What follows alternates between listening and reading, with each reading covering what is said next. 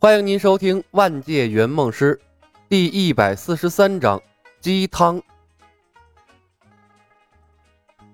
苏汤盯着屏幕上的图片，喃喃自语：“一个融合了这么多完美品质的人，真的能活在这个世界上吗？索尔也没有那么完美吧？”小白，我感觉这个宣言应该就是骑士宣誓的时候走走过场。你平时像这样做太傻了。李牧的脸陡然沉了下去。够了，苏汤，什么都不想付出，还想得到雷神的锤子，你做梦呢！号令群雄，一人独面千军的气势陡然爆了出来，那是从血雨腥风中走出来的杀神的气息，威猛而且霸道。苏汤从没见过这个样子的李小白，一下子被镇住了。索尔是奥丁的亲儿子。你要想胜过他，要求只能比他高。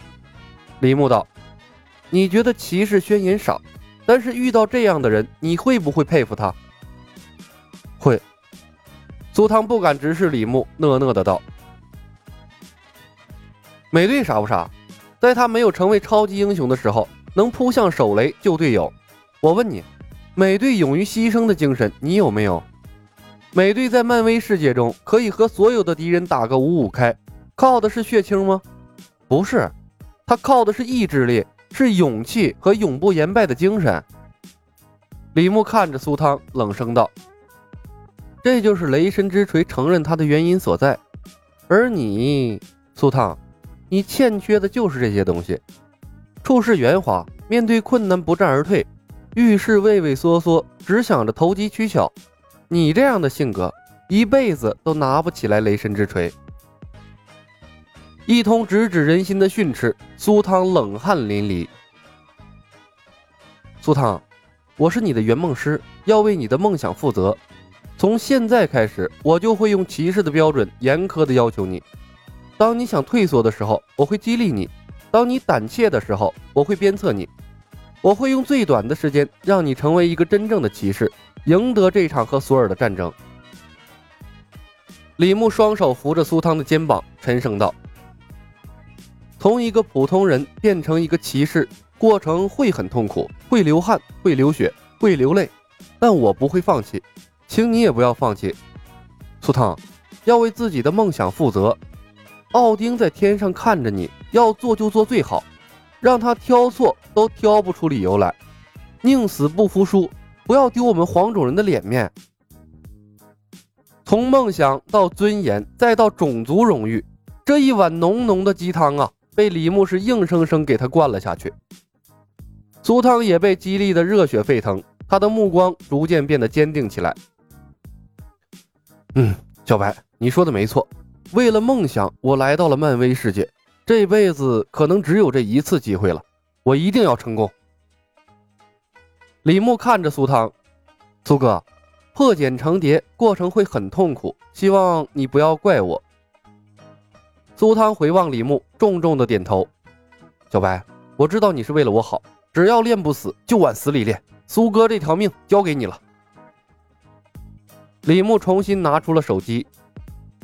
城镇被奥丁封闭了，我想很快就会乱起来了，正是需要你这个骑士大展身手的时候。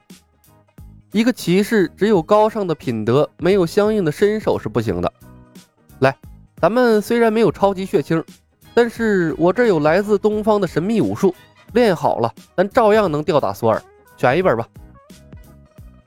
嵩山内功从入门到精通，泰山内功从入门到精通，详解寒冰真气，剖析紫霞秘籍的最佳修炼时间，华山伏虎拳图解，大阴阳手的行宫路线，拆分夺命连环三仙剑，详解易筋经。自宫对辟邪剑谱的重要性。手机里是李牧收集的《笑傲江湖》的所有武功秘籍，当然是被《笑傲江湖》世界诸多高手按照木星提供的现代教材的方式啊，重新整理过的版本，通俗易懂。苏汤翻看着李小白手机里分门别类整理好的武功秘籍目录，脸色发黑。小白。这些武功秘籍怎么看都是这个沙雕网友杜撰的吧？咱们是不是考虑一下练点别的呀？李牧猛地抓住了他的衣领，另一只手扣住了他的腰带，一发力把他横举了起来，随手啊丢在了沙子上。苏汤不明所以，小白，你干什么？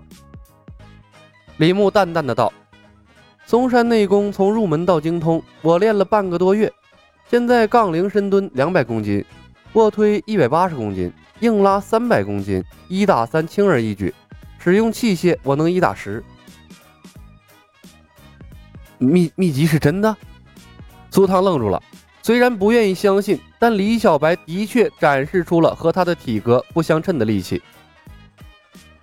哼，千真万确，不过是用现代方式重新解读了，就是方便为了你学习而已。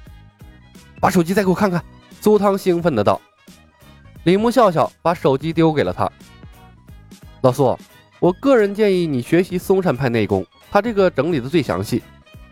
拳术可以选择劈石破玉拳，外门硬攻拳法，既可断体又能杀敌。剑术方面可以选择夺命连环三仙剑，和程咬金的三板斧一样，当头直劈，拦腰横削，长剑反撩，这个简单易懂，杀伤力巨大。苏汤奇怪的看了李牧一眼，可是我我看里面还有易筋经、紫霞秘籍。那应该更厉害吧？一个入门新手学什么易筋经，路还不会走呢，还想学跑？李牧瞥了他一眼，嘲讽道：“那上面还有辟邪剑谱呢，割了就能练，速成版本的，你学不学？要不我帮你割个筋儿？”嗯，小白，别别开玩笑，还有用呢。苏汤讪讪一笑，低下头啊，又去手机上翻找新的秘籍了。哼，贪婪。李牧抱着双臂，冷冷的看着他。什么？